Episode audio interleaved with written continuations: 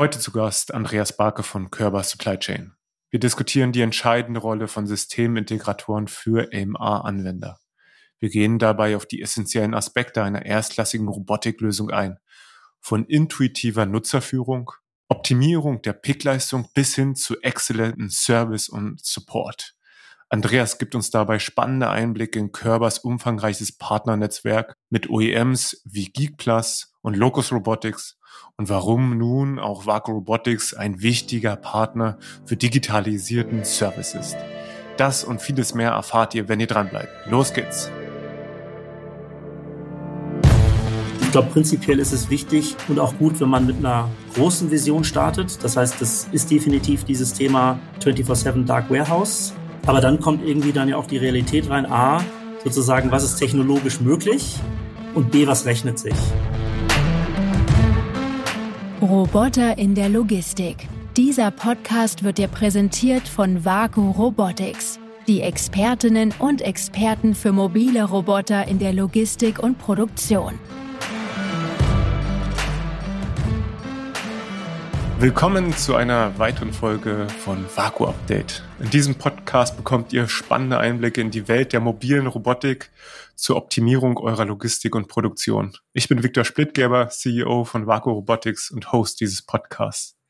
Mein heutiger Gast kann aus einer umfangreichen Portfolio End-to-End-Lösungen für die Logistik schaffen. Er bietet seinen Kunden neben Expertise, Software und Hardware auch Robotiklösungen für die digitale Transformation der Supply Chain. Wie das genau aussieht, wird uns Dr. Andreas Barke von der Körber Supply Chain verraten. Er ist Vice President für den Bereich AMR. Willkommen, Andreas. Ich freue mich, dass du da bist. Danke, Viktor. Vielen Dank für die Einladung. Ich freue mich auch sehr. Tolle Gelegenheit.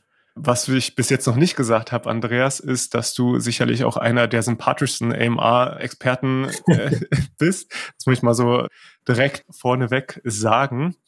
Ähm, Danke dir. Aber abgesehen davon, Andreas, vielleicht kannst du uns mal auf eine Reise mitnehmen, wie du überhaupt in die Rolle als VP AMR gelangt bist. Man wird ja sozusagen nicht in das Thema AMR reingeboren. Das ist ja ein relativ junger Bereich auch, ähnlich wie bei dir. Und ähm, bei mir war der Einstieg äh, sagen wir, über das Thema Supply Chain, was mich schon mein ganzes Berufsleben lang begleitet hat. Und dann über die Rolle als Chief Digital Officer, über das Thema Digitalisierung, dann eben auch digitale Technologien und Robotik. Und dann eben rein wirklich in die richtige Anwendung, wo wir dann als, äh, wo Körber entschieden hat, wir wollen in dem Bereich dann eben auch was anbieten am Markt. Ja. Äh, das sozusagen als sagen wir, in Kurzform, und da können wir ja gleich noch ein bisschen näher drauf eingehen, was äh, das alles, wie das alles angefangen hat, auch mit der, mit dem Thema Digitalisierung und äh, Robotik bei Körber. Ja, ich erinnere mich noch an ja, fünf Jahre oder sechs Jahre ist das inzwischen her, als ich noch bei Zalando war und dort Robotik gemacht habe und wir uns kennengelernt haben. Da wart ihr auch auf einer Reise gewesen äh, nach China, wo ihr euch vor Ort die ganzen Unternehmen äh, ja. angeguckt habt ne? und dort schon sicherlich auch gesehen habt, wie die einen oder anderen Hersteller beziehungsweise auch Anwender dort schon ein paar Jahre voraus sind. Ja. Auf deinem LinkedIn-Profil steht ja auch One Day Goods will flow through the supply chain without human contact. Also irgendwann haben wir die Black Warehouses oder ähm, auf jeden Fall die Lager, wo die wesentlichen Flows ohne, ohne menschlichen ja, Zutun durch die Lager fließen. Ja, das war in China 2019 und da waren wir mit einer Gruppe von, ich würde mal sagen, so 10, 15 Leuten aus dem Management, haben da nicht nur Robotikfirmen besucht, aber auch schon im, im sozusagen im Fokus gehabt äh, und waren da erstmal sehr, sehr beeindruckt, wie viele Firmen es doch gibt. Angefangen wirklich von 20, 30, 40 Leuten, meistens viel, viel jünger als wir, teilweise direkt aus der, aus der Universität kommt äh, und da auch schon tolle Anwendungen gesehen. Ebenso dann eben auch etablierte Firmen, unter anderem eben auch äh, größere Player am Markt, die man kennt, äh, mit Quicktron oder mit Geek Plus, äh, die wir damals schon besucht haben. Und ich denke, wir können da später noch mal ein bisschen drauf eingehen. Ich bin ja im Bereich äh, Körper Supply Chain Software tätig. Und äh, da liegt ja, ich sag mal, der hardwarelastige Teil wie AMR jetzt erstmal nicht so nah, mag man glauben. Und ich sag mal, in der Teilnehmerschaft damals war das auch so ein bisschen gespalten. Also manche Leute haben da drauf geguckt auf das Thema Robotik und haben gesagt, ja, das ist ja schön, aber das ist nichts für uns. Und äh, trotzdem haben wir uns das Thema näher angeschaut. Vielleicht, weil du es erwähnt hast, dieses Thema 24-7 Lights Out Äh, wenn man so ein bisschen auf das Thema AMR schaut, wie glaube ich, dass sich das entwickeln wird? Ich glaube, prinzipiell ist es wichtig und auch gut, wenn man mit einer großen Vision startet. Das heißt, das ist definitiv dieses Thema 24-7 Dark Warehouse. Aber dann kommt irgendwie dann ja auch die Realität rein. A, sozusagen, was ist technologisch möglich?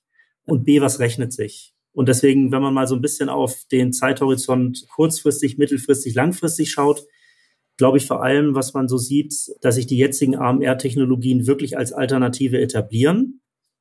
Das merken wir auch schon bei Kunden. Ich, ihr habt ja auch viel Kundenkontakt, während das vor zwei, drei Jahren noch eher so die Anfragen waren, wir wollen was darüber lernen, funktioniert das überhaupt? Gehen jetzt die Anfragen eigentlich eher in Richtung, dass die Kunden sagen, wir haben den Markt sondiert, wir wissen, wir wollen AMA machen, vielleicht kennen sie die Applikation auch schon und, äh, und brauchen dann aber eben noch die Anleitung, ja, welch, vielleicht welchen Hersteller man braucht oder wie die Applikation dann im, im Feinschliff aussieht. Ähm, aber das ist so den Unterschied, den wir merken. Und ich glaube dann eben im mittelfristigen Bereich werden wir vor allem sehen, dass wir nochmal Verbesserungen im Bereich freie Navigation bekommen. Das, weiß nicht, was dein Eindruck ist. Also technologisch funktioniert das alles. Und dann ist aber im Detail, wenn man auf der, auf der Fläche ist, äh, kommt es eben darauf an, funktioniert das Ganze wirklich schnell genug? und inwieweit lässt sich dann so ein Gerät eben von seiner Umwelt ablenken. Ja, das, da glaube ich, werden wir große Fortschritte sehen. Ja, also das so, so mal so ein bisschen zu meiner Einschätzung. Ja. Also wenn man jetzt sich ein AMR anguckt, dann ist es doch so, dass man ziemlich eindeutig sieht, dass das von einer Maschine gesteuert wird, weil es sich langsamer, behäbiger äh, bewegt und äh, auch ja. nicht so flexibel ist, als wenn jetzt ein Mensch auf einem Gabelstapler sitzen würde, beispielsweise. Ja. ja, es passieren aber auch Unfälle, das darf man auch nicht vergessen. Der Mensch, der macht das zehnmal richtig oder hundertmal. Die Maschine, die darf sich da keinen Fehler erlauben. Definitiv. Und das ist auch ja einer der, der Vorteile, ne? dass es äh, einiges unfallfreier ist aber es ist eben auch noch nicht so intuitiv, ne? Also weil ich habe jetzt ja. die Tage wieder mit meinem Staubsaugerroboter, äh, das darf man fast gar nicht mal erzählen, ne? aber ich, wenn ich will, dass der irgendwo was putzt, dann trage ich den dahin und dann muss der die Karte jedes ja. Mal neu einlesen, ich weil auch. ich ich würde halt also ich kann das dann irgendwie über die App lösen und den neu eintrainieren und sowas, aber das ist halt einfacher, dass ich den da hinstelle und sage, okay, dann mache ich die Türen zu und dann hat er zwar die Navigation verloren, aber dann putze ja einfach da, wo ich das will, ne? Ja, ist eigentlich ein guter Vergleich, ne? Das stimmt. Ja, im Warehouse ist es dann vielleicht nicht irgendwie die Schuhe, die rumstehen, sondern eben die Palette, ja. die dann eben auch wieder ein bisschen Betreuung braucht. Aber äh, wir haben ja auch schon Anwendungen gemacht für die freie Navigation und ich weiß, ihr habt ja auch einige Dinge da. Äh, das funktioniert äh, schon gut. Ich, ich glaube eben nur, dass es in Zukunft nochmal wesentlich besser funktionieren wird ja. als jetzt. Ja, und eben ja. die Möglichkeit jetzt äh, Natural Language zu benutzen, einfach mit natürlicher Sprache ja. zu sagen, mach mal das oder fahr mal dorthin. Äh, das ist sicherlich was, was wir jetzt in den nächsten Jahren auch nochmal sehen, neben der Navigation, ne? So die, diese Flexibilität. Aber bevor wir hier zu tief abschweifen, vielleicht kannst du uns auch nochmal abholen. Du hast ja schon ein bisschen was über Körper Supply Chain gesagt und dass du im Bereich Software bist und warum da jetzt eigentlich der AMR-Bereich angesiedelt ist und wie man sich das vorstellen muss. Also mit der Körper Supply Chain prinzipiell decken wir ein relativ breites Spektrum ab, ähm, angefangen eben von dem Thema äh, hochautomatisierte Lagersysteme, so wie das eben auch von anderen äh, äh, Marktkollegen und Kolleginnen entsprechend auch angeboten wird. Und dann eben aber auch über das Thema Handhabung wie Robotik und auch dann entsprechend die Supply Chain Software. Und naja, also als Körper haben wir uns mit dem Thema Robotik beschäftigt unter anderem eben aufgrund der Digitalisierung und dann eben aber noch mal aus einer anderen Perspektive heraus. Und zwar haben wir in 2019 in äh, Australien ein Unternehmen erworben, was eben schon eine feste Partnerschaft mit Geek äh, Robotics hatte und eben da auch schon einige Projekte abgewickelt hatte. Und das haben wir uns dann eben genauer angeschaut und auch zur Blaupause genommen, äh, das Ganze in Europa und Nordamerika dann entsprechend auch auszurollen. Und ja, die Firma wurde im Grunde genommen von dem Software-Part von der Körper Supply Chain gekauft. Das hat sich ja relativ schnell entwickelt. Damals war das auch für den Automatisierungspart von Körper Supply Chain noch zu weit weg. Ja, zu klein, vielleicht auch zu kleinteilig. Und äh, mittlerweile auch dieses Thema, äh, diese Standardanwendung mit den mobilen Regalen, wo ein, wo eben Roboter drunter fährt, das Regal dann zur Arbeitsstation bringt oder eben die frei navigierenden Systeme, die dann sozusagen den, den Pick-Prozess unterstützen. Das war ja so ein bisschen die, die dominierende Anwendung. Und jetzt sieht man ja am europäischen Markt insbesondere, dass man eben nochmal die Höhe besser ausnutzt über diese Robo-Shuttle-Systeme. Und äh, die sind jetzt, würde ich mal sagen, auch wieder näher dran an, an der traditionellen Automatisierung. Aber das war damals eben nicht der Fall. Also das war so der eine Grund. Und der andere Grund war, dass wir gesagt haben, aus der Hardware heraus, das sieht ja alles eigentlich relativ ähnlich aus. Das heißt, du musst eigentlich eine Lösung schaffen, die auf der Softwareseite Mehrwert bietet für den Kunden, dass du da entsprechend dann, ich sag mal, eine klassische Kennzahl ist ja das Thema Hitrate. Das heißt, wie effizient verbringst du die Waren an den Pickplatz, mit wie viel, mit wie viel Regalbewegung kriegst du wie viel Artikel eigentlich raus.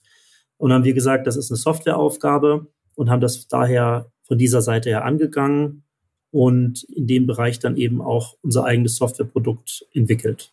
Du hattest jetzt schon unterschiedliche Technologien angesprochen. Das ist äh, ein guter Moment, vielleicht nochmal zu erklären, welche Hardwarelösungen ihr anbietet und danach können wir nochmal schauen, äh, wo eure Kompetenz eigentlich äh, mit der Software liegt. Aber vielleicht kannst du uns eben nochmal abholen, welche Technologien ihr dort einsetzt. Ja, okay. Ich würde es vielleicht erstmal von der Anwendung sehen. Also man hat ja auf der einen Seite das ganze Thema Pick-Anwendung, also Kommissionieren und äh, dann das Thema Sortieren und äh, Transportieren. Wir haben aktuell bei unseren Installationen vorwiegend Anwendungen im Bereich Kommissionieren und Sortieren. Transport ist aber so der nächste große Bereich, der viel nachgefragt wird, den wir uns jetzt eben auch anschauen. Und dann kann man eben in diesen einzelnen Anwendungen nochmal unterscheiden. Beim Kommissionieren gibt es im Grunde genommen die zwei dominanten Aktivitäten. Das eine ist, dass die Person zur Ware geht. Das heißt, das ist dieses klassische Fachbodenregal oder Kommissionieren von Palette. Und die andere Anwendung ist eben Ware zur Person, wo äh, die Ware dann entsprechend an einen Platz gebracht wird. Das sind dann zum Beispiel Shuttle-Systeme und die, die Ware dann eben aus einem Regal oder aus einem KLT entnommen wird. Und in dem Bereich Kommissionieren haben wir vorwiegend eben Anwendungen, die äh, Ware zur äh, Person sind, weil die den größten Sprung in Richtung Effizienz haben, so dass dann eben die, Rechtfert die, die Investition auch gerechtfertigt wird. Und die, ich würde mal sagen, innerhalb des äh, Ware zur Person Anwendungen sind eigentlich zwei Technologien da dominant. Das eine ist, wie gesagt, da kennen wahrscheinlich die Zuhörer auch die Videos entsprechend dazu, die Technologie, wo ein komplettes Regal hochgehoben wird von so einem kleinen Roboter, oder so klein ist der eigentlich gar nicht, wird hochgehoben und wird vor einen Arbeitsplatz gebracht. Und dann erfolgt eben die äh, Entnahme der Artikel aus dem Regal. Das hat den Vorteil, dass man natürlich auf der einen Seite mal generell die, die Wegezeiten Zeiten spart, aber auch Suchzeiten, weil die Regale sehr, ich sag mal, äh, einheitlich eingeteilt sind ähm, und hat aber dann auch den Vorteil, so ähnlich wie beim Fachbodenregal, dass man relativ, also man bei, im Englischen heißt das Ugly Shape äh, oder Ugly Goods, dass man eben relativ äh, komischförmige, schwere Dinge zum Beispiel dann auch unterbringen kann im Vergleich zum KLT. Hat aber dann eben den Nachteil, dass ich nicht die ganze Hallenhöhe nutzen kann. Und die zweite Anwendung innerhalb des Kommissionierens ist dann eben das bodenbasierte Roboter-Shuttle, äh, wo dann eben auf einer Höhe von bis zu mittlerweile elf Metern KLTs in einem Regal gelagert werden und dann mit einem Greifer entsprechend rausgezogen werden durch den Roboter. Der fährt auf dem Boden, ist so ein, so ein bisschen so ein Turm und äh, bringt dann eben die KLTs äh, zum Pickplatz, damit man die Artikel entnehmen kann. Dann auf der Sortierseite haben wir eigentlich zwei Applikationen, wo man sagt, einmal ganz klassisch, das gepackte Paket wird auf Routen sortiert, auf Zeitstempel, Carrier, also verschiedene Paketdienstleister oder Routen. Und die zweite Sortieranwendung ist eigentlich beim Thema, wenn ich äh, Batch-Picking mache oder Bulk-Picking, dass ich entsprechend die Artikel auf verschiedene Bestellungen verteile. Genau, und das dritte dann ist das ganze Thema Transport. Vorwiegend ist es dann Palette von A nach B bringen, vielleicht auch mit ein bisschen Hubbewegung. Das sind eigentlich so die, die hauptsächlichen äh, sagen wir, Anwendungsfälle, die wir mit unseren Kunden besprechen. Okay. Das äh, hilft auf jeden Fall, weil du hast ja vorher erwähnt, äh, auch die unterschiedlichen Navigationsformen und die dann auch in den jeweiligen äh, Bereichen Anwendung finden. Ne? Die Sachen, die ich beschrieben habe, ist vor allem das Thema Ware zur Person und Sortieren erfolgt eigentlich in einem, ich würde mal sagen, relativ überwachten Bereich. Das kann man sich vorstellen wie so ein Schachbrettmuster, was abgesteckt wird durch entweder QR-Codes oder RFID-Chips und dann bewegen sich die Roboter im Grunde genommen auf diesem Schachfeld äh, immer im Grunde genommen horizontal oder vertikal. Ist trotzdem autonom, weil die Roboter sich ihren individuellen Weg suchen und auch entsprechend redundant sind in ihrer Auslegung. Äh, und dann gibt's aber, ich würde mal sagen, die, das kann man nennen, die völlig freie Navigation. Das kommt dann eben auch beim Kommissionieren zur Anwendung wenn die Roboter sich wirklich ein, ein Abbild, eine Karte von der Umgebung machen mittels ähm, Video oder auch ähm, äh, LiDAR-Sensorik und dann eben dem, dem Kommissionierer folgen oder entsprechend in diesem Gang schon warten und dann ähm, sagen wir, virtuell die Hand heben oder eine Leuchte leuchtet und sagen, bitte kann der Artikel in diesen Roboter verbracht werden und dann wird der wird das bestätigt und dann fährt der Roboter eigentlich zum nächsten zum nächsten Regalplatz. Und das ist diese freie Navigation ist dann letztendlich auch immer die Technologie für ähm, das Thema Transporte, fürs Verbringen von Paletten. Im Gegensatz eben zu diesen bodengestützten, nennt man ja meistens FTS, fahrerlose Transportsysteme, äh, die dann viel höhere Einschränkungen haben bezüglich der Route. Genau. Das vielleicht nochmal so zur technologischen Einordnung. Ja. Okay, also ihr habt die unterschiedlichen Lösungen, die ihr anbietet und die ihr auch äh, in Sachen Hardware von den Herstellern kommen. Und jetzt äh, wieder zurück dazu, dass ihr diese Anwendung mit Robotern automatisieren könnt und aber eigentlich aus einer Software, aus einem Software-Hintergrund kommt. Äh, und insofern kannst du uns eben vielleicht da abholen, was ist eure Rolle als Integrator in diesem, in dem Ökosystem, ja? Was ist auch euer Mehrwert? Also es gibt auf jeden Fall super viele interessante Firmen am Markt. Und wenn man, wir kommen ja vielleicht später auch nochmal zur Logimat, äh, wenn man da letztes Jahr zu Besuch war, dann hat man ja schon gemerkt, in Halle 6 waren ja eben entsprechend die ganzen äh, Robotikfirmen, aber dass der Platz da schon gar nicht mehr ausgereicht hat. Das finde ich nochmal erstmal aus einer persönlichen Perspektive sehr spannend, was sich da alles tut. Und gleichzeitig stellt das ja aber auch unsere Kunden oder allgemein die Kunden am Markt vor die Herausforderung, da den richtigen Partner für, ähm, für die Anforderungen zu wählen. Ähm, und da haben eben Integratoren im Allgemeinen aus meiner Sicht die Aufgabe, ja, das Portfolio so ein bisschen zu kuratieren. Das heißt, nicht nur zu sagen, prinzipiell die und die Anwendung, sondern mit welcher Zuverlässigkeit funktioniert das Ganze, was ist da kosteneffizient und was ist vielleicht auch zukunftssicher, was sozusagen den Bestand auch von einem Robotikanbieter betrifft. Das heißt, dieses Thema Portfolio ist, ist eine Aufgabe, die wir haben. Wir haben da Partnerschaften eben mit verschiedenen äh, Robotikanbietern, ist auch auf unserer Webseite mit, mit Geek, mit Locus, Robotics, Fetch Robotics, Libeao und Balio. Und unser sozusagen Konzept da ist, ähm, dass wir eigentlich, wir haben da gewisse Überschneidungen im Portfolio, aber eigentlich geht es uns, dass wir die beste praktikable technologische Lösung jeweils anbieten können für den Anwendungsfall. Und dass wir auch die Grenzen der Technologie dann eben für unseren Kunden verstehen dass wir da nicht gemeinsam mit dem das Experiment machen, was funktioniert, was funktioniert nicht, sondern dass wir ihn dann auch beraten können. Also das ist so dieser technologische Aspekt. Dann gibt es den ganzen Aspekt Lösung. Das heißt, dass man eben mit dem Kunden erstmal die Anforderungen versteht. Und wir haben dann immer noch die Freiheit zu sagen, vielleicht ist Robotik gar nicht das, was der Kunde braucht. Vielleicht ist der erste Schritt erstmal eine kleinere Optimierung, vielleicht auch teilweise mit, mit Pick by Voice oder vielleicht ist es auch gleich der große Optimierung, der große Rundumschlag äh, mit einer Hochautomatisierung. Das ist eben auch ein Feld, was wir machen. Und dann das letzte Feld ist letztendlich zu sagen, wenn die Technologie effizient angewendet werden soll, wie sieht dann die Software dazu aus? Das heißt, welche Prozesse müssen abgebildet werden beim Kunden, welche Sonderprozesse? Da gibt es ein paar Standardsachen, die sind immer drin. Und dann gibt es eben aber auch ein paar Sonderprozesse, die wir dann eben individuell mit dem Kunden abstimmen, äh, was die Anlage leisten soll. Und ähm, ja, das ist schon unser Kern-Know-how. Ich finde das auf jeden Fall äh, super spannend, auch nochmal zu hören, dass ihr diese Beratungsfunktion mit übernehmt. Äh, wir haben das ja auch ganz häufig, dass wir dann äh, mit Unternehmen sprechen, die sagen, genau das haben wir auf der Logimat gesehen und das wollen wir jetzt auch. Äh, und dann, wenn man ein bisschen nachfragt, äh, wieso das und wieso der Prozess und äh, wieso mit der Technologie, dann ist ja in der Regel die Idee, die Vision äh, der, der, der, der treibende Faktor. Aber eine wirklich detaillierte Analyse wird oftmals nicht gemacht. Ne? Und das, was du gesagt hast, leuchtet auf jeden Fall ein, dass man sagt, okay, wie kombiniere ich denn vielleicht die unterschiedlichen Technologien?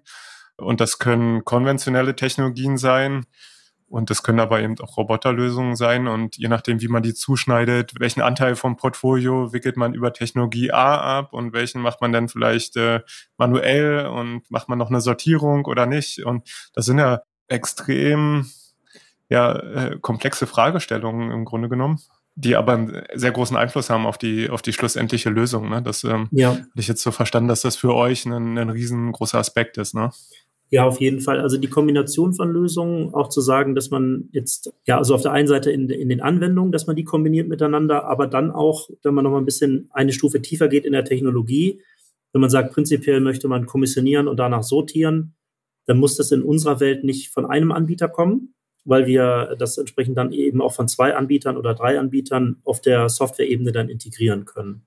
So also, dass man dann, ja, ja, das Stichwort ist dann mal Best of Breed, ist so ein bisschen natürlich auch ein ausgetretenes Wort, aber umschreibt das im Grunde genommen am besten, ja, wenn man so will. Das heißt Best of Breed, dass ihr für den jeweiligen Prozess die beste Technologie nutzt, die am Markt verfügbar ist.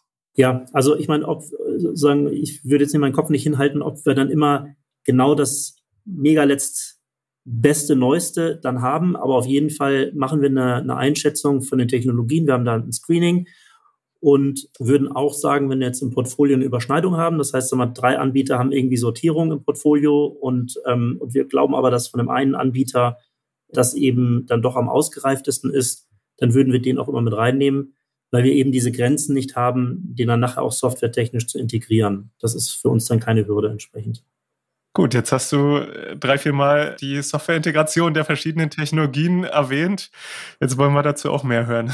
Ja, genau. Also Grunde genommen fängt das so ein bisschen an, dass wir relativ früh gesagt haben, als wir uns mit dem Thema Robotik auseinandergesetzt haben, dass da eigentlich die Differenzierung liegt perspektivisch. Und ähm, aus meiner Sicht bestätigt sich das auch, gerade wenn man jetzt irgendwie auf die verschiedenen Messen fährt. Man sieht ja dann immer doch relativ ähnliche Hardware. Da gibt es auch Unterschiede natürlich bezüglich der äh, Zuverlässigkeit und auch Reifegrad äh, von den Herstellern. Aber unterm Strich, sag mal, vielleicht auch nochmal zunehmend in der Zukunft ist das relativ austauschbar. Das heißt, ich kann mich differenzieren am Markt und dem Kunden, die Kundenanforderungen eben gerecht werden, indem ich eine gute End-to-End-Lösung mache. Das heißt, dass der Kunde nicht nur am Ende einen Roboter hat, sondern eben entsprechend auch da eine Leistung rauskommt. Und ein größerer Teil davon ist eben dann entsprechend die Software, dass ich alle Prozesse abbilden kann, die kundenseitig gefordert sind. Das sind eben einfache Themen wie wirklich picken in, ich sag mal, bestimmten Konstellationen oder auch äh, einlagern hinüber bis zu eher spezielleren Anwendungen, wo ein Kunde, ich sag mal, innerhalb von einer Woche 100 Prozent seiner Ware ähm, sozusagen ein, ein Stocktake oder ein, eine Inventur machen muss ähm, oder bestimmte ähm, FIFO-Regeln, Mindesthaltbarkeitsdauern und sowas einhalten muss, die wir dann entsprechend in unserer Software abbilden können. Und dann aber eben auch das ganze Thema Pick-Strategien, dass ich mit möglichst wenigen Andienungen äh, möglichst viel Artikel oder Bestellungen entsprechend auch abwickeln kann. Das haben wir erkannt, haben dann äh, mit unserem ja, WMS-Know-how, was wir ja schon seit mehr als 30 Jahren haben, ähm, spezifisch für AMR dann entsprechend die, die Software geschrieben und jetzt auch mittlerweile beim äh, fünften Kunden implementiert um dann entsprechend ja die Roboter oder auch äh, die, die sagen wir, Bestellungen, die abgewickelt werden müssen, dann entsprechend effizient auch rauszuholen aus dem System. Wir haben da einen guten Standard entwickelt und äh, sind aber noch in der Phase, wo wir bei jedem Projekt nochmal gewisse Kundenanforderungen lernen und ähm, ich sage mal den, ich nenne das immer den guten AMR-Standard, äh, dass wir den sozusagen aufbauen und entsprechend dann etablieren. Da sind, da sind wir jetzt aber irgendwo wo wir sagen, das, was wir bisher gemacht haben in den Projekten, ist eigentlich das Paket, was ein Kunde erwarten kann und was die Anforderungen sehr gut abdeckt. Genau, also ich kann mir das auf jeden Fall gut vorstellen, dass ihr da einen echten Mehrwert bietet, weil meiner Erfahrung nach ist das auf Hardware-Ebene und auch was Navigation von den Geräten angeht, das hatten wir ja schon eingangs mhm. besprochen, mhm. sehr robust und ausgereift. Aber wenn es dann darum geht, die Feinheiten der Prozesse zu optimieren. Und das macht dann letzten Endes den Unterschied, wenn man hier die Prozesse wirklich äh, softwareseitig so optimieren kann, dass sie dann auch durch das System abgearbeitet werden muss und dass man nicht immer Sonderprozesse ja. fahren muss, manuelle Eingriffe haben muss und so weiter. Ne? Ja, ich habe da auch ein Beispiel. Also wenn wir uns anschauen, aus was besteht so ein Robotiksystem, ich habe einen Roboter, die sind alle mehr oder minder gleich, ja, ein bisschen Unterschiede haben die. Dann habe ich irgendwelche Regale, die sind auch mehr oder minder relativ ähnlich. Ein, Zaun mit einer Sicherheitseinrichtung, da erwarte ich einfach, dass das funktioniert. Und dann habe ich aber da, wo die Wertschöpfung entsteht, das ist ja die Arbeitsstation. Und da ist ja auch sozusagen die Schnittstelle zur Software. Und was meine ich, da entsteht die Wertschöpfung, da wird ja gepickt. Das heißt, da ähm, neben dem Thema, wie Regale angedient werden oder KLTs und, und wie viel Bestellung ich damit abwickeln kann, ist da ja der Mitarbeiter dran, eben die Artikel zu entnehmen. Und äh, da ist es dann eben ganz entscheidend, dem auch die Hilfestellung zu geben, beispielsweise durch einen LED-Beamer das Fach anzuleuchten, aus dem man den Artikel nehmen kann. Hat Geschwindigkeitsaspekte, aber auch Qualitätsaspekte.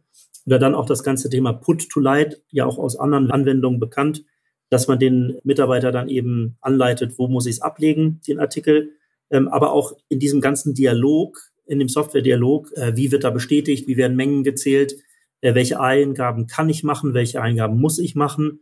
Und das kann man bei uns schon recht gut individualisieren und da entsteht aus meiner Sicht die meiste Wertschöpfung. Ja, von den anderen an Sachen ja. würde ich mal davon einfach von ausgehen, dass es funktionieren muss. Ja, super spannend, ne? Äh, so auf der individuellen Ebene als Anwender. Ja kommt es halt darauf an, wie mein Software-Interface äh, dort funktioniert ne? und ähm, wie einfach ich neue Mitarbeiter und Mitarbeiterinnen da einarbeiten kann und wie intuitiv das geführt wird. Ne? Und das macht dann äh, tatsächlich den großen Unterschied. Da kann ja. ich mir sehr gut vorstellen. Ja. ja. wir arbeiten auch schon an Themen, das ist noch nicht so ganz marktreif, aber wir arbeiten auch an so Themen wie Gamification.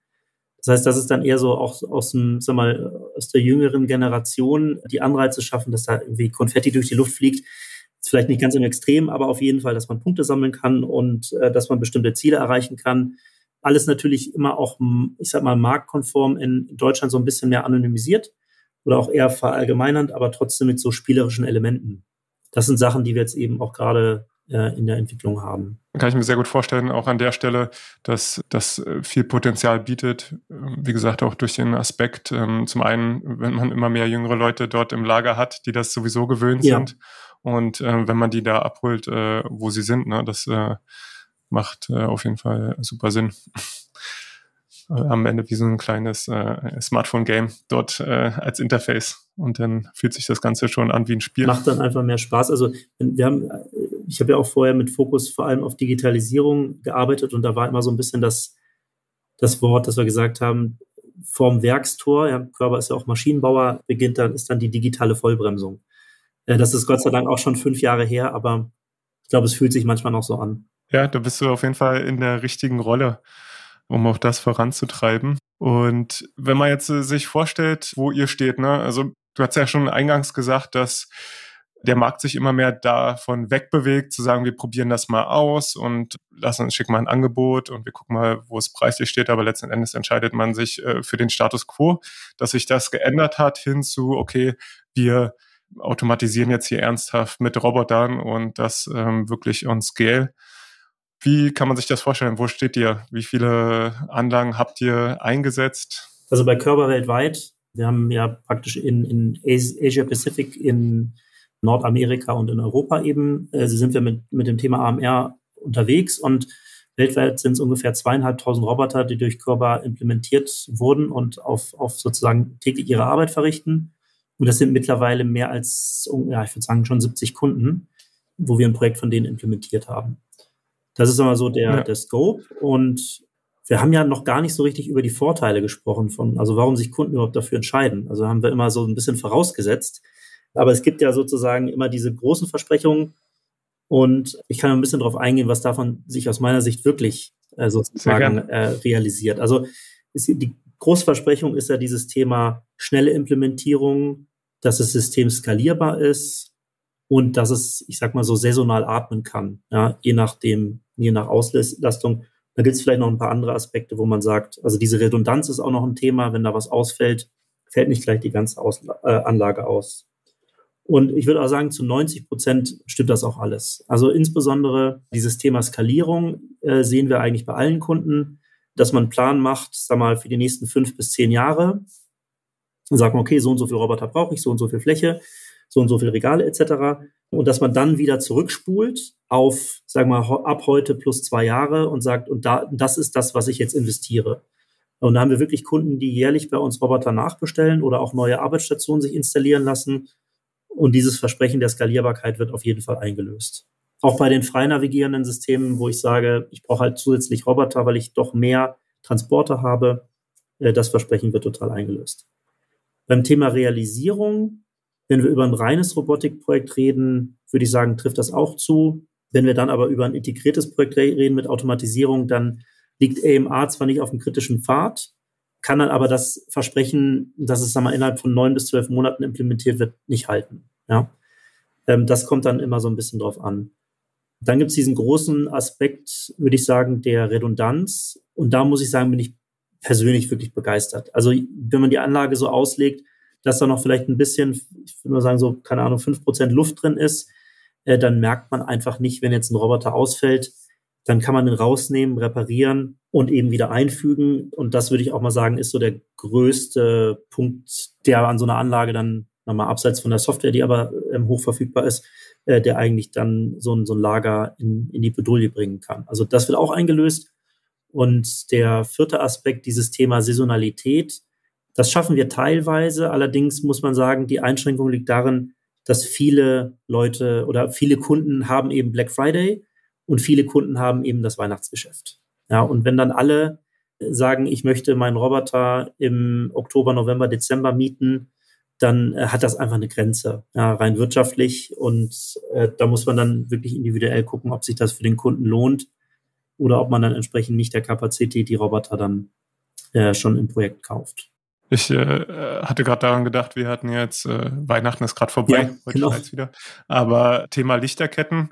Früher war das ja immer so, wenn ein Licht in der Lichterkette kaputt gegangen ist, dann ist die ganze Lichterkette kaputt, ne? Eine Birne hat funktioniert und die hat man immer eingeschraubt, bis man dann da war, die kaputte zu finden, ja. Genau, ne? Und äh, dem gegenüber hat man eben eine Parallelschaltung, wo selbst wenn eine kaputt geht, äh, dann der Rest immer noch funktioniert, ne? Und so ist es ja im Prinzip Fördertechnik gegenüber Robotern, ja. ne? dass äh, wenn man halt alles in Reihe geschaltet hat, dann Genau. Ähm, brauchst nur eine Lampe, die kaputt geht und dann bleibt alles stehen. Ne? Ja, und das hat auch, also das Versprechen wird auf jeden Fall eingelöst und das hat aus meiner Sicht dann eben nicht nur auf den operativen Betrieb eine Auswirkung, sondern dann kommen wir eben auch zum Thema Wartung oder auch sozusagen, wie man sich in der Hinsicht eben absichern muss. Und äh, dann hat man im Vergleich zu einem einzelnen Ausfallpunkt, wie das kann ja so ein Backbone-Förderband ähm, sein, Conveyor sein, wo man dann eine hohe Verfügbarkeit mit Ersatzteilen und mit äh, entsprechend eben auch Service-Reaktionszeiten braucht.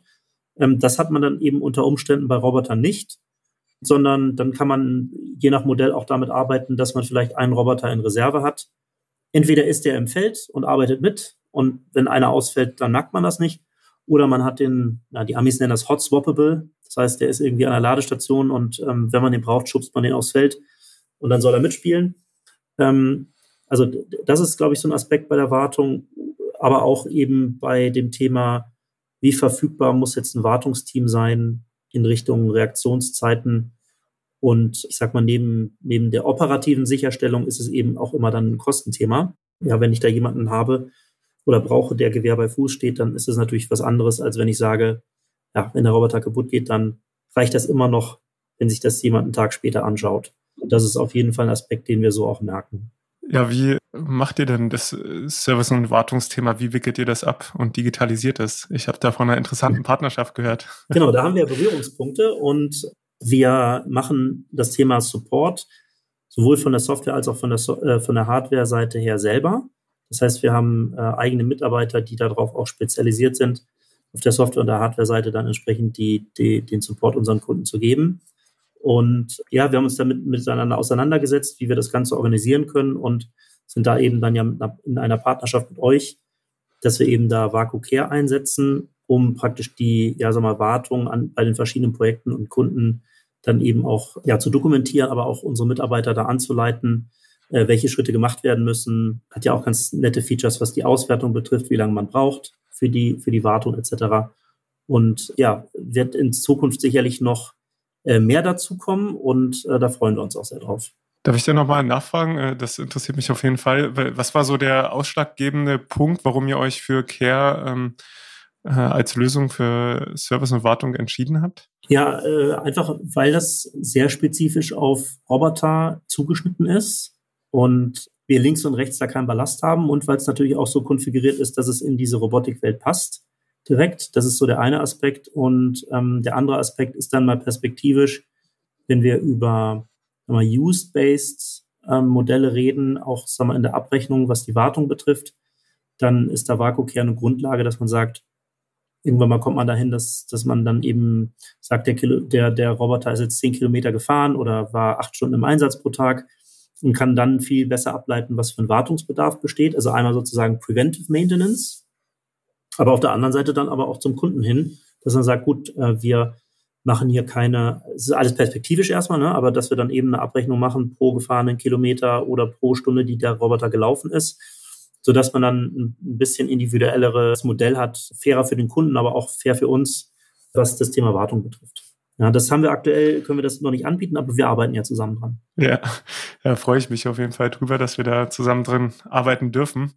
Und du hattest das so in, der Mitte unseres Gesprächs gesagt, dass äh, teilweise ähm, am Werkstor mit der Digitalisierung Schluss war. Aber wenn man sich die Robotik im Allgemeinen anguckt, dann ist es ja eigentlich schon erstaunlich, dass es so wenig so ähm, as-a-Service-Modelle gibt, ne? dass in anderen Maschinenbaubereichen äh, Triebwerke für Rolls-Royce, das kennt man schon seit 20 Jahren, äh, wo das äh, nutzungsbasiert abgerechnet wird und Komischerweise ist eigentlich, also oder vielleicht ist die Robotik noch relativ früh auch in einer, in einer sag ich mal, Verbreitung, dass es halt das äh, eben noch am Anfang steht, ne? Ja, ich weiß auch nicht, ob das vielleicht auch ein kulturelles Thema ist. Also der, wir haben ja auch in Amerika ähm, ein großes AMA-Geschäft und da sind die Kunden eher bereit, auch as a Service anzunehmen. Also es ist sowohl auf der Anbieterseite als auch auf der Kundenseite ein Thema. Und in Nordamerika rechnen die Kunden das eher so, dass sie das also mein Kollege erzählt mir, er hat ein ROI von einem Monat. Wie der das rechnet, ist, dass er nach einem Monat die Implementierungs-Overhead eingespielt hat und dass der Roboter ab da dann spart. Das geht natürlich dann nur bei einem Robot as a Service.